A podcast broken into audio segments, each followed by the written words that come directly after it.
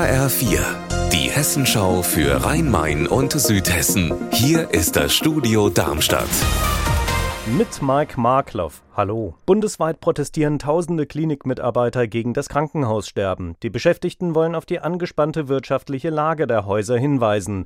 Von der zentralen Kundgebung in Hessen auf dem Frankfurter Römerberg berichtet meine Kollegin Gabi Beck. Die Stimmung ist aufgeheizt. Etwa 2000 Krankenhausmitarbeiter aus ganz Hessen sind gekommen. 35 Krankenhäuser sind vertreten. Manche sind knallrot gekleidet, passend zu dem Motto Alarmstufe Rot stoppt das Kliniksterben. Mit Inflation Inflation und Tarifsteigerungen im nächsten Jahr sind viele Kliniken in die finanzielle Misere geraten. Es droht, dass Kliniken schließen müssen und ihre Patienten nicht mehr versorgen können. Hessischer Wein, die meisten denken dabei an Riesling. Der frische Weißwein aus dem Rheingau ist weltberühmt, aber Winzerinnen und Winzer sehen Veränderungen durch den Klimawandel, Wassermangel, Erosion und tatsächlich Trauben mit Sonnenbrand. Mein Kollege Reinhard Spiegelhauer hat recherchiert, könnten möglicherweise südliche Rebsorten künftig in den Rheingau wandern? Es gibt wirklich erste Winzer, die denken darüber nach, mit Tempranillo zu experimentieren. Auf der anderen Rheinseite in Rheinhessen und auch in Baden-Württemberg gibt es das sogar schon. Marktforscher sehen wirklich wirklich eine Nischenchance für neue Rotweine, auch aus dem Rheingau. Aber im großen Stil umzustellen, das kann sich eigentlich keiner vorstellen, denn der Rheingau, der steht eben für Riesling.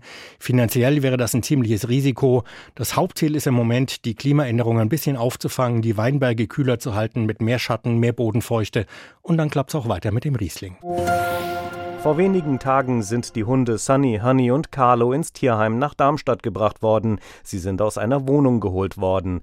Die Mitarbeiter im Tierheim waren schockiert, in welchem Zustand die Tiere sind. Christian Zentgraf, der Leiter des Tierheims, sagte uns: Das treibt einem sofort die Tränen in die Augen, weil zum einen der Carlo ja unheimlich rührend ist und zum anderen so ein grausig verwahrloster Hund.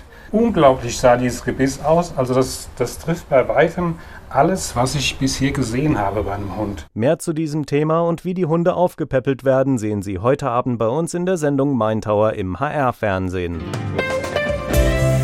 Unser Wetter in Rhein-Main und Südhessen. Heute ist es überwiegend sonnig, bei Werten um aktuell 18 Grad in Weilroth im Hochtaunuskreis. Ihr Wetter und alles, was bei Ihnen passiert, zuverlässig in der Hessenschau für Ihre Region und auf hessenschau.de.